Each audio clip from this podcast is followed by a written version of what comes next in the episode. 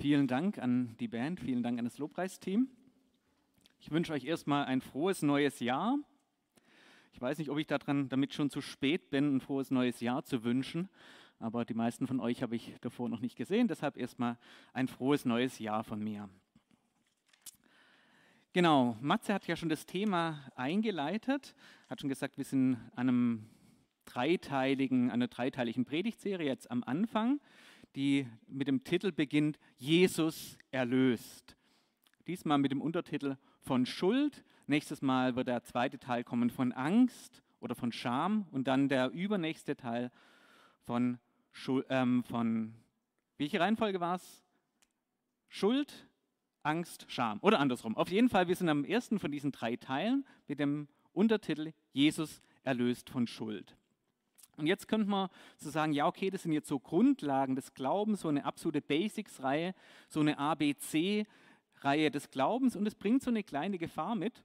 Und ich würde mir wünschen, dass wir jetzt nicht so reagieren wie der Mann in der Geschichte, die ich euch gleich erzählen möchte. Und zwar gab es so einen älteren Herrn in einer Gemeinde, der war sehr, sehr treu und zuverlässig dabei, war schon Jahrzehnte mit dem Herrn unterwegs.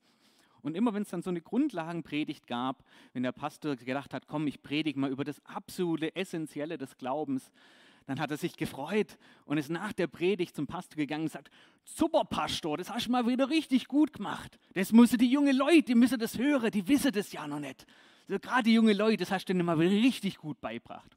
Und so war das Sonntag für Sonntag, immer wenn es so eine Grundlagenpredigt gab, voller Freude zum Pastor. Gesagt, das hast du gut gemacht, das müssen die, die Neubekehrte, die müssen das hören. Die Anfänger, die brauchen das normal. Gut gemacht, Pastor. Und dann kam eines Tages so ein Sonntag, es gab Schneesturm in der Stadt. Die Leute sind kaum zum Gottesdienst gekommen, die Straßen waren zu, die Räumfahrzeuge sind nicht nachgekommen. Und so haben es nur zwei Leute in den Gottesdienst geschafft, nämlich der Pastor und dieser ältere Mann. Und der Pastor hat sich gedacht, jetzt habe ich ihn, jetzt kann ich auch ihn mal so anpredigen, dass er versteht, auch für ihn sind diese Basics nochmal ganz wichtig. Für ihn ist es nochmal wichtig, die Grundlagen des Evangeliums zu hören.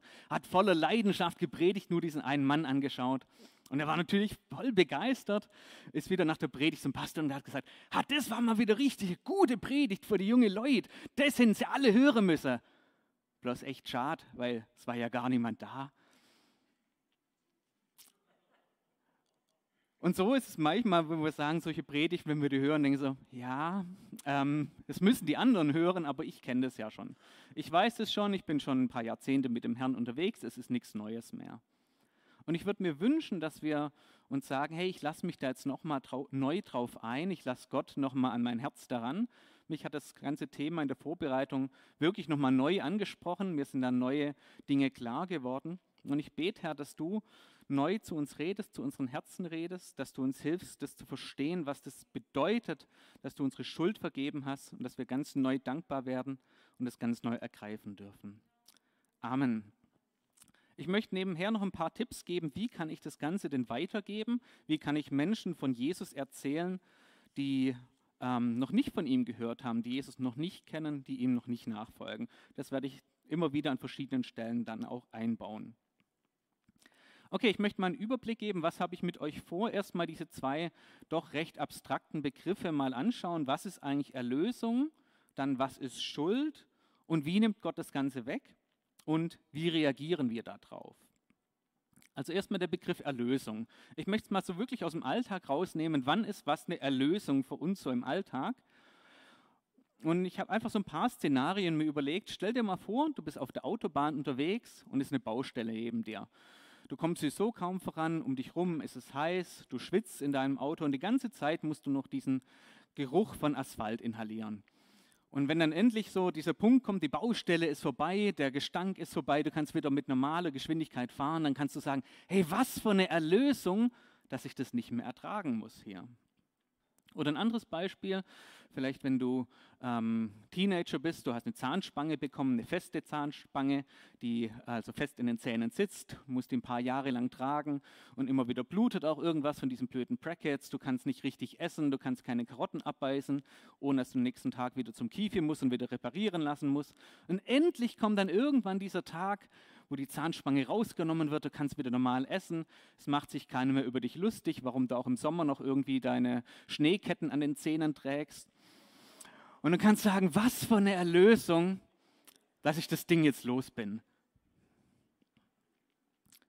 Oder du arbeitest vielleicht in einem Unternehmen und dein Chef, dein Vorgesetzter, der, der triezt dich, der gibt dir viel zu viel Arbeit, du bist ständig überfordert mit dem Arbeitspensum und dann ist er noch cholerisch drauf. Und irgendwann mal, Gott sei Dank, wechselt er das Unternehmen, bekommt woanders eine Führungsposition und du sagst, endlich bin ich erlöst von meinem Chef. Also ist jetzt ganz einfach aus dem Alltag raus mal dieser Begriff Erlösung. Und ich glaube, das ist auch, was der durchschnittliche Deutsche darunter äh, versteht, der jetzt nicht schon 20 Jahre christliches Leben hinter sich hat. Das heißt, auch wenn wir anderen von Jesus erzählen, ist es gut, nicht nur zu fragen, hey, wie sieht es denn aus? Bist du schon erlöst? Oder darf ich dir mal von der Erlösung erzählen?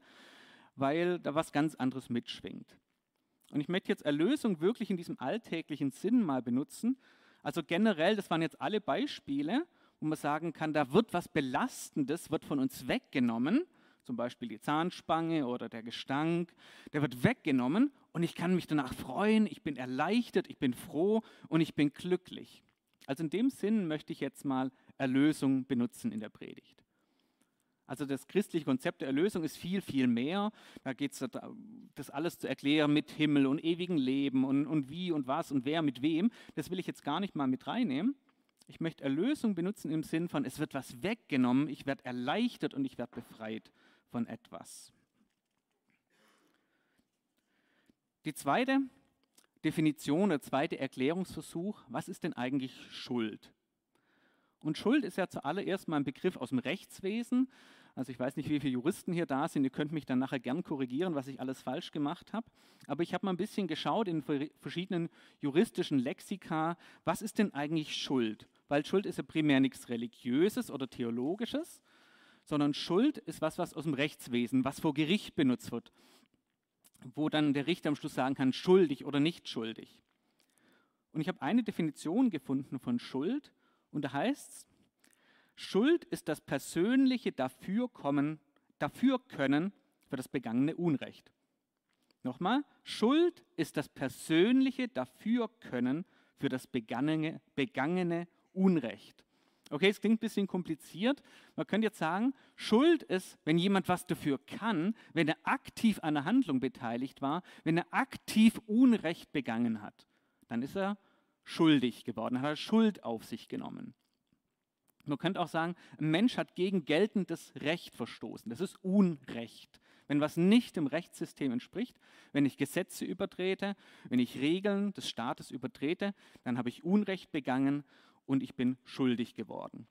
Und das kann man jetzt erstmal so auf dem rein staatlichen, auf der gesetzlichen Ebene nehmen, zu sagen, okay, es gibt sowas wie Körperverletzung, es gibt Straftaten in unserem Gesetzbuch, Vergewaltigung, es gibt Mord, es gibt Totschlag. Das ist alles irgendwo gesetzlich geregelt und so kann ich vor dem Staat schuldig werden. Und das Ganze kann ich jetzt aber auch auf der Ebene vor Gott mal anschauen. Und es kann manchmal das, das relativ ähnlich sein. Ich kann vor dem Staat schuldig werden und gleichzeitig vor Gott schuldig werden. Aber ich kann manchmal auch nur vor Gott schuldig werden und nicht vor dem Staat oder nur vor dem Staat und nicht vor Gott. Okay, ein paar Beispiele, damit es ein bisschen verständlicher wird. Wir haben ja das große Recht hier in Deutschland, dass wir jahrhundertelange christliche Traditionen haben, die sich auch in unseren Gesetzen niedergeschlagen haben. Das heißt, wir haben viele Gesetze, wo wir sagen können, okay, die haben eine christliche Prägung, die sind sogar aus der, aus der Bibel raus, sind da gewisse Werte übernommen worden in unser deutsches Rechtssystem. Und dann gibt es viele Gesetze, wo ich sagen kann, okay, zum Beispiel Mord oder Totschlag oder Diebstahl, das ist sowohl vor dem deutschen Gesetz falsch als auch vor Gott. Und dann gibt es Sachen, die sind ähm, nur vor Gott falsch, aber vor dem deutschen Recht eben nicht. Zum Beispiel ist ähm, Fremdgehen vor dem deutschen Recht jetzt überhaupt kein Problem. Du darfst mit jedem x-beliebigen Menschen in die Kiste steigen, das ist rein rechtlich überhaupt kein Problem. In Gottes Augen ist es trotzdem noch falsch, weil Gott es unheimlich wichtig ist, dass Beziehungen bewahrt werden, dass Treue gehalten wird, dass auch Verantwortung für die Familie wahrgenommen wird. Also hat Gott eine ganz andere Sicht als der Staat.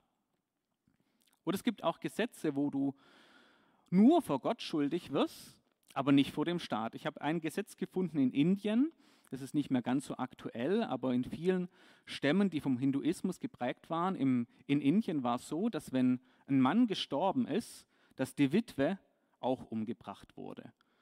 Also die, wurde, die Witwe wurde verbrannt. Ist heute teilweise leider in Indien auch noch in vielen Stämmen so üblich. Es war Gesetz, der Mann stirbt, also wird die Frau auch gleich umgebracht, weil die ist ja sowieso nutzlos ohne ihren Mann. Die hat ja gar keinen Wert mehr, wenn der Mann nicht da ist. Das heißt, in dem Fall bin ich vor Gott schuldig geworden, aber vor dem geltenden Gesetz eben nicht. Und es ist wichtig, diese zwei Aspekte auseinanderzuhalten.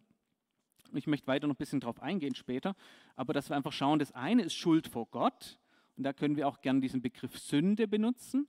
Sünde, das ist so ein altdeutscher Begriff, ist nichts anderes als eine Straftat vor Gott, durch die ich schuldig werde. Sünde ist eine Straftat, in Gottes Augen, vor Gottes Prinzipien, vor Gottes Rechtssystem, mit der ich vor Gott schuldig werde.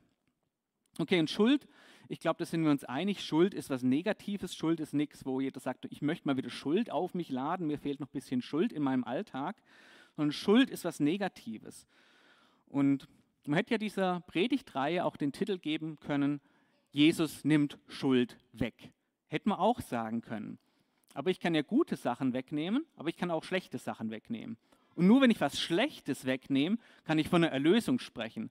Wenn ich dir jetzt zum Beispiel dein Handy wegnehme, dein Handy klau, was ich jetzt nicht vorhab, dann wirst du nicht sagen, oh, was für eine Erlösung, endlich ist mein Handy weg. Das heißt, ich kann nur dann von einer Erlösung sprechen, wenn die Person sich darüber freut, dass was weggenommen wird. Deshalb ist der Titel auch richtig von der Predigt, dass wir sagen, ja, wenn Schuld weggenommen wird, das ist eine Erlösung, da wird das Gewissen erleichtert. Und ich kann sagen, endlich ist es weg, endlich hat mir jemand die Schuld weggenommen, endlich bin ich erlöst von dieser Schuld, die ich mit mir rumtrage. Du könnt sagen, Jesus nimmt Schuld weg und ich bin erleichtert. Oder ganz flapsig ausgedrückt, Jesus nimmt was Störendes weg und ich bin happy. Und jetzt gibt es so typische Abwehrreaktionen, gerade auch wenn du mit Menschen im Gespräch bist und ihnen von Jesus erzählst, weil niemand will ja schuldig sein. Und so die beste Abwehrreaktion, die ich so kenne, ist das Relativieren. Zu sagen, ja, das ist alles nur relativ mit der Schuld. Ja, das seht ihr jetzt so, aber andere sehen das nicht so. Andere Kulturen, die sehen das ganz anders. In manchen Kulturen ist es so üblich, hier ist es eben so üblich. In manchen Kulturen, da lieben sie ihre Nächsten, in anderen Kulturen essen sie ihre Nächsten. Das kann doch jeder halten, wie er will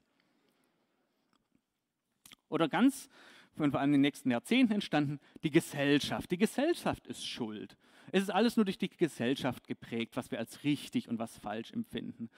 Ja, hier darf man bei Rot über die Ampel fahren. Ja, in Südafrika, da sieht es ganz anders aus, wenn du da über die rote Ampel fährst. Das ist alles nur durch unsere Gesellschaft geprägt. Also man kann das alles irgendwie kleinreden und relativieren. Ihr seht so, andere sehen so. Schuld ist nichts Objektives. Ich möchte dir sagen, wenn du so denkst oder mit solchen Leuten redest, Schuld wird immer genau dann objektiv, wenn sie dich selber betrifft. Wenn du selber, wenn jemand selber an dir schuldig wird, wenn dir jemand ins Auto reinfährt oder bei Rot über die Ampel fährt und dich anfährt, dann sagst du nicht, ja, das ist relativ, ja, in Südafrika hätte das ja dürfen. Dann hörst du auf zu diskutieren und sagst, hey, jetzt ist Schuld objektiv geworden. Da sagst du nicht in anderen Kulturen, ja, rote Ampeln, manche Menschen sind farbenblind, für, sie, für die sieht die Welt anders aus. Das könnte ja für ihn anders gewesen sein. Sobald dich Schuld selber betrifft, hörst du auf zu diskutieren, hörst, hörst du auf, das wegzureden und zu sagen, ja, man könnte es ja anders sehen. Das heißt, mit Relativieren bekomme ich Schuld eben nicht weg. Wie funktioniert denn das Ganze vor Gott? Wie, wie, wie kriegt denn Gott Schuld weg? Punkt Nummer zwei. Ich glaube, wir haben auch die Folie da. Wie nimmt denn Gott Schuld weg? Und wenn ich jetzt im Folgenden von Schuld rede, rede ich eigentlich immer im Sinne von Schuld vor Gott und eben nicht vom deutschen Staat oder irgendwelchen anderen Staaten, weil wenn du in Deutschland jemand ermordest, dann kann dir zwar Gott deine Schuld vergeben, aber das heißt nicht, dass er dich davor bewahrt, dass du ins Gefängnis gehst. Das heißt, ich kann meine Schuld vor Gott immer noch, ähm, vor dem deutschen Staat immer noch haben, auch wenn Gott mir vergeben hat. Und eine ganz wichtige Frage, die ich mal an den Anfang setzen möchte, wenn es um diese Frage geht, ja, wie vergibt denn Gott Schuld, ist erstmal die Frage, die uns ein bisschen, ähm, die wir uns stellen, betrifft uns das überhaupt? Nehmen wir vielleicht Schuld gar nicht mehr wahr? Könnte es sein, dass wir so geprägt sind von unserem Umfeld, von den Medien, von den Leuten um uns herum, dass wir gar nicht mehr merken, dass wir Schuld haben? Und ich habe eine Geschichte gehört von einem Indianer, ich glaube politisch korrekt müsste man sagen, amerikanische Ureinwohner, von einem Af ähm, Indianer. Und dieser Indianer, der hat gesagt, in mir drin ist ein kleines dreieckiges Ding. Und er beschreibt sein Gewissen. In mir drin ist ein kleines dreieckiges Ding. Und immer wenn ich etwas Böses tue, dann fängt diese kleine dreieckige Ding in mir drin fängt an sich zu drehen. Und dann empfinde ich Schmerzen, weil die Kanten innen drin reiben. Aber wenn ich fortfahre, Schlechtes zu tun, dann werden diese Kanten immer stumpfer und immer runder, bis aus dem Dreieck ein Kreis geworden ist oder eine Kugel. Und wenn sie sich dann weiter dreht, dann spüre ich nichts mehr. So kann man sein Gewissen über die Jahre hinweg abstumpfen. Man nimmt gar nicht mehr wahr, dass in mir drin was schreit und was mir signalisiert, das war falsch, du hast da Schuld begangen. Wenn wir einfach gewohnt sind durch die Gesellschaft, durch Medien, Fernsehen, alles um uns herum, sagen wir, ich nehme es gar nicht mehr wahr. Die zweite Frage, die ich stellen möchte, ist, könnte es sein, dass unsere Maßstäbe verzerrt sind? Könnte es sein, dass wir die Gewichtung verloren haben von Schuld? Wir sind in Deutschland auch geprägt von dem Denken von der katholischen Kirche, die Sünden in verschiedene Kategorien einteilt, in leichte Sünde, schwere Sünden, Todsünden und dann auch Listen hat, zum Beispiel Neid, Zorn, Trägheit, Habgier, Füllerei, das sind Todsünden. Und ich glaube, wir sind ein bisschen davon geprägt worden zu sagen, ja, okay, manche Sünden sind nicht ganz so schlimm vor Gott, aber andere, die sind richtig schlimm. Und wenn ich so ein paar Jahre als Christ unterwegs bin, die schlimmen Sünden, die habe ich jetzt ja irgendwie hinter mir und die anderen sind nicht ganz so schlimm. Ich möchte mit euch mal ins Wort Gottes reingehen und ein paar Bibelstellen anschauen und fragen, hey, finden wir das irgendwo in der Bibel? Finden wir irgendwo so eine Abstufung, die uns sagt, das eine ist schlimmer und das andere weniger schlimm? Eine, eine Stelle ist aus dem Galaterbrief im fünften Kapitel. Und dort heißt es, Gebt ihr dagegen euren alten menschlichen Natur nach, ist offensichtlich, wohin das führt zu sexueller Unmoral, einem sittenlosen und ausschweifenden Leben, zur Götzenanbetung und zu abergläubischem Vertrauen auf übersinnliche Kräfte.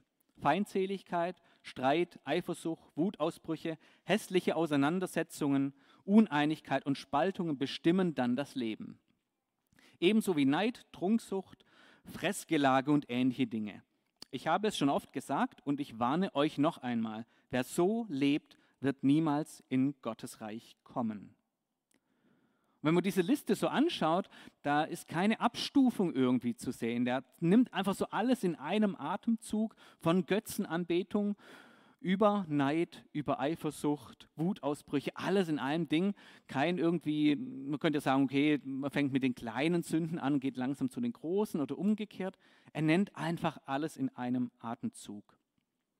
Und ein anderes Beispiel ist von Jesus aus Matthäus 5, der uns einfach vor Augen malt, dass selbst die Sünden, die für uns kleiner sind, in Gottes Augen viel, viel schlimmer sind. Matthäus 5, hier heißt es, ihr habt gehört, dass es im Gesetz und von Moses heißt, du sollst nicht töten. Wer einen Mord begeht, wird verurteilt.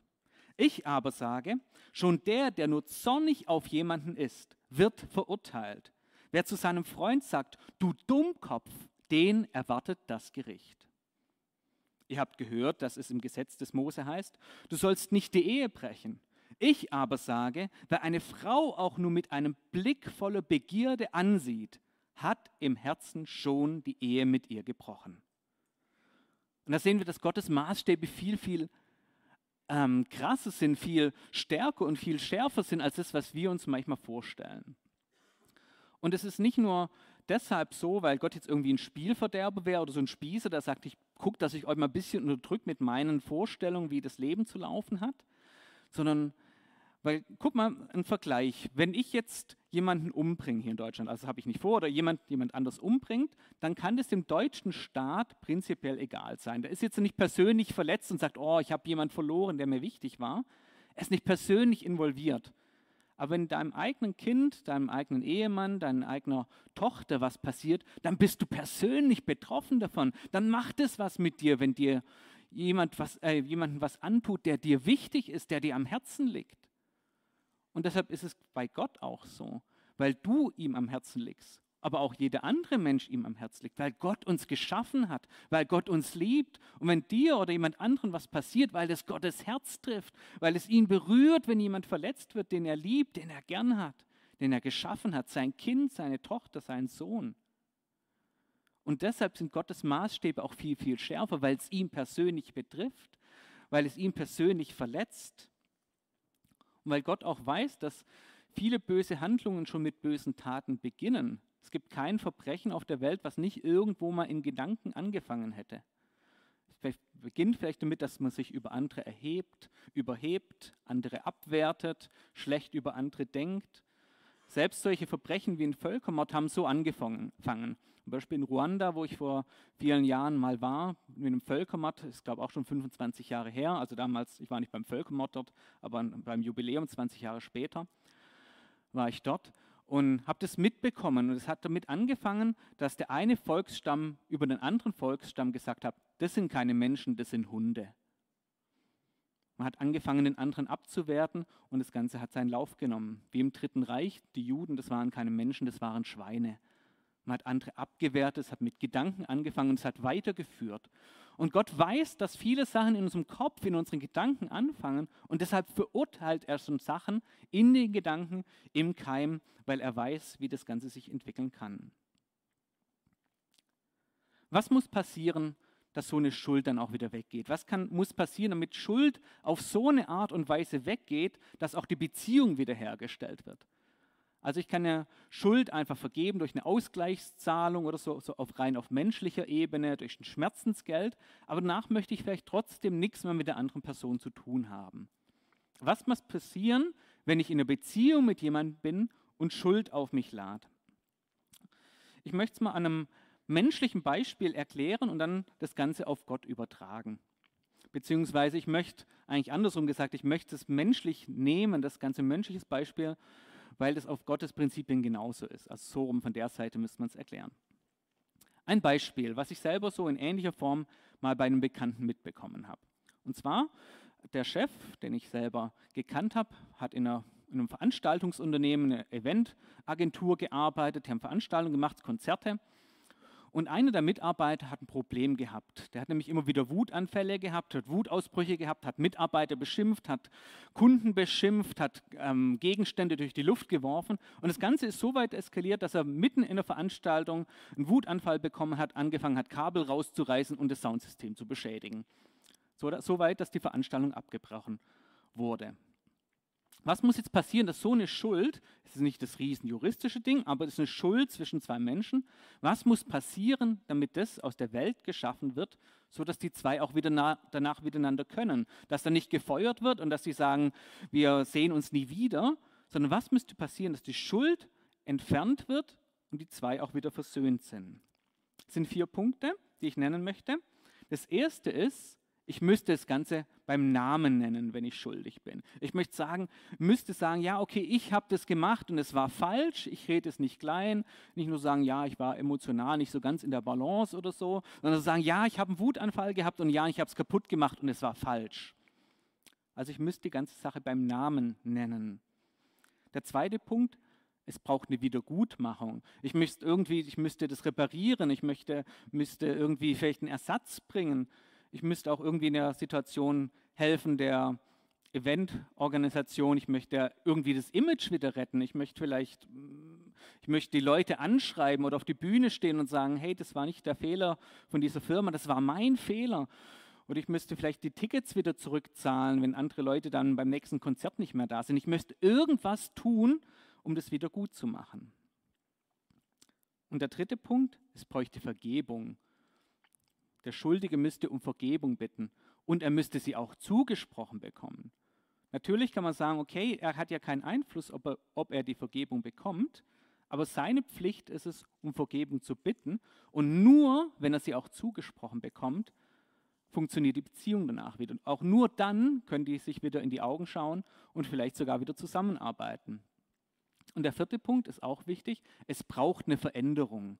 Der Chef muss sicher sein, das passiert nicht nochmal. Der Mitarbeiter muss in eine Therapie, muss vielleicht irgendwie, muss in Seelsorge, muss irgendwas tun, dass er dem Chef sagen kann, ich habe mich verändert, es passiert nicht nochmal.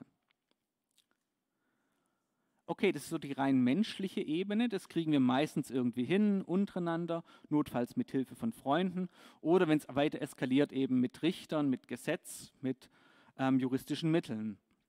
Aber was passiert, wenn das Ganze vor Gott passiert? Wenn ich vor Gott schuldig werde?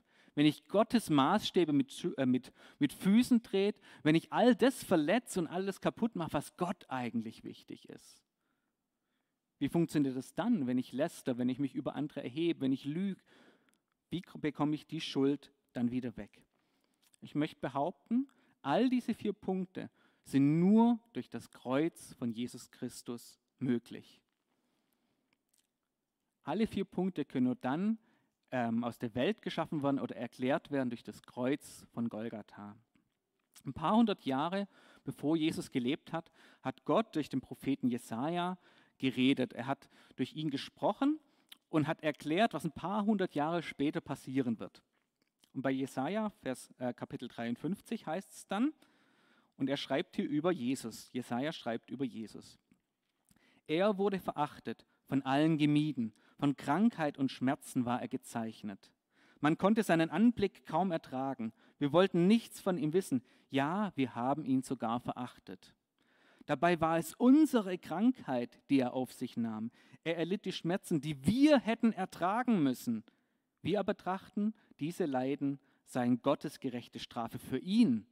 Wir glaubten, dass Gott ihn schlug und leiden ließ, weil er es verdient hätte. Doch er wurde blutig geschlagen, weil wir Gott die Treue gebrochen hatten. Wegen unserer Sünden wurde er durchbohrt. Er wurde für uns bestraft. Und wir wir haben nun Frieden mit Gott. Der erste Punkt, es gab ein Urteil. Es wurde gesagt, Jesus ist schuldig. Und die Schuld ist so groß, dass es nicht nur irgendwie ähm, sagt, okay, jetzt musst du einfach fünf Sozialstunden leisten oder sowas. Und er sagt, die Schuld war so groß, dass es ein Todesurteil gibt für einen anderen Menschen. Gott hat ihn schuldig ge gesprochen. Er ist zum Feind Gottes geworden. Er hat an unserer Stelle die Strafe getragen. Der zweite Punkt, Wiedergutmachung. Es gab ein, was muss ich denn zahlen? Was muss ich Gott geben, wenn ich ihn verletzt habe, wenn ich seine Gefühle verletzt habe, seine Maßstäbe? Was mache ich da als Ausgleichszahlung, so als Schmerzensgeld? Soll ich jetzt anfangen, wie in anderen Religionen, irgendwelche Tiere zu opfern, so ein Meerschweinchen oder so? Oder je nachdem, wie groß meine Sünde ist, ein Elefant? Oder was mache ich denn dann? Und wenn ich das nicht nur für mich machen will, sondern für die gesamte Menschheit, über alle Generationen, über mehrere tausend Jahre hinweg, all das zu bezahlen, eine Ausgleichszahlung für all das zu bringen, für all die Kriege, für all den Mord, für all den Diebstahl, für alles Schlechte in der Welt, wenn ich das alles bezahlen müsste, das müsste jemand sein, der unendliche Kapazitäten, unendliche Ressourcen hat, eine unendliche Möglichkeit, was unendlich Wertvolles hat, um das alles zu bezahlen. Es müsste ein Gott sein, um das zu bezahlen. Und jetzt kannst du sagen, ja, das war vom falschen Konto. Die Menschen müssten es doch eigentlich zahlen. Ist ja nett, dass es Gott kann, aber die Menschen müssen es ja eigentlich zahlen. Das heißt, die Person, die es bezahlen muss, muss ein Mensch sein. Die Person, die Schuld vor Gott bezahlen kann, muss ein Gott sein, muss ein Mensch sein, muss wahrer Gott und wahrer Mensch sein in einer Person. Deshalb ist Gott Mensch geworden, um für unsere Schuld zu bezahlen. Dritter Punkt, Vergebung. Allein nur dadurch ist überhaupt erstmal Vergebung möglich, weil das Ganze beim Namen genannt wurde, weil es nicht kleingeredet wurde und weil es eine Ausgleichszahlung gab. Und jetzt ganz wichtig, wenn ihr zum Beispiel mit Muslimen im Gespräch seid, die sagen dann ja, also Allah, Allah ist gnädig, Allah braucht sowas nicht. Allah kann einfach so vergeben. Was soll das Ganze eigentlich mit dieser Stellvertretung, mit diesem Jesus? Das ist so völlig unnötig, braucht es doch gar nicht. Ist ein berechtigter Einwand. Und ich möchte mit einer Geschichte schließen, die das so wunderschön auf den Punkt bringt.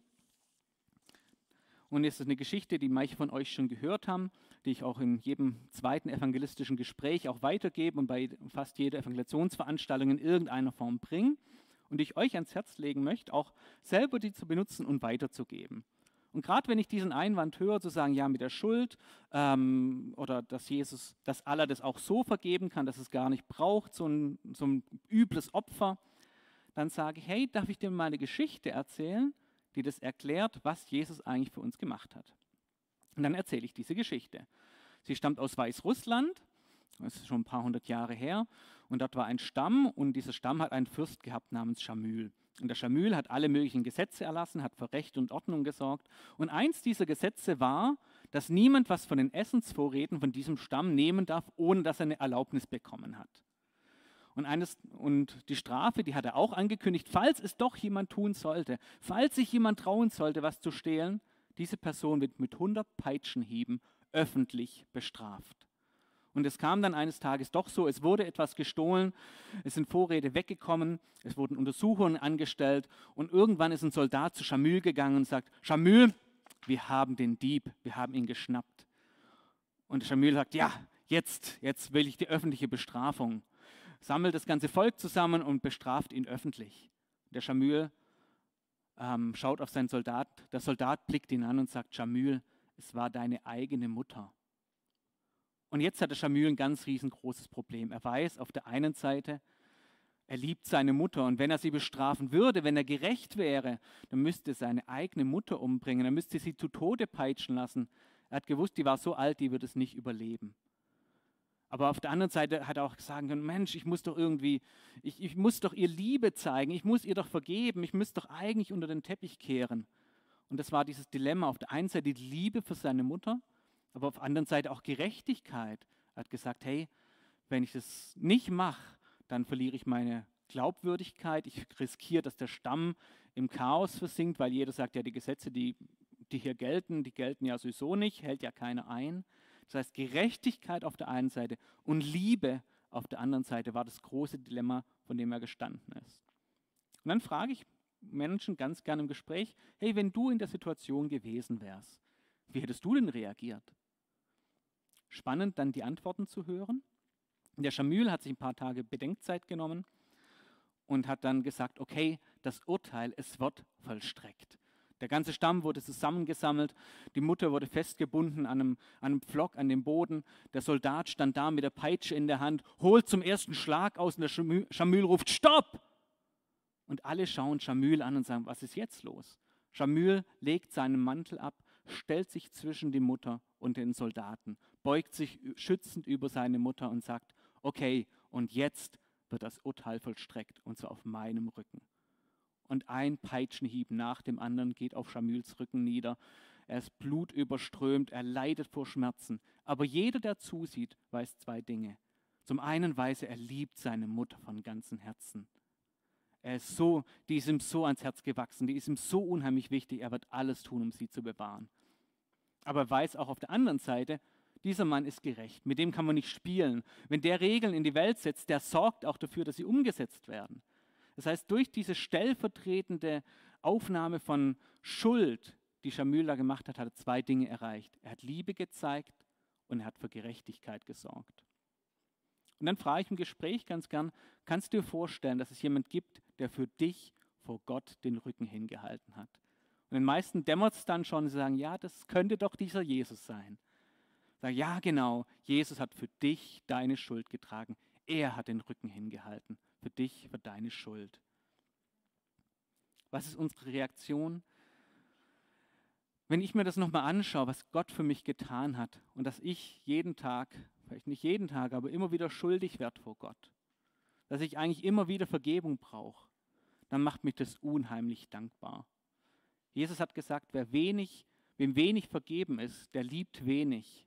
Aber wer, wem viel vergeben ist, der liebt viel. Und wenn ich realisiere, wie viel mir eigentlich vergeben ist, was für ein gewaltiger Preis das war, wie groß eigentlich meine Schuld ist, dann macht mich das noch dankbarer und führt mich zur Hingabe und zur Leidenschaft und der Liebe zu Jesus. Und damit möchte ich uns alle ermutigen zu sagen, hey, lass uns neu ergriffen sein von dem. Gott, und ich bete auch für jeden von uns, dass du uns neu ergreifst und neu uns auch mit Liebe reagieren lässt für all das, was du für uns getan hast für dieses gewaltige Opfer, was du für uns am Kreuz gebracht hast. Herr, ich bete, dass das neu uns groß wird, dass wir das Neue verstehen können und dass wir dir voller Liebe und voller Leidenschaft und voller Hingabe nachfolgen dürfen. Aus Dankbarkeit, dass wir viel lieben dürfen, weil uns viel vergeben ist. Amen.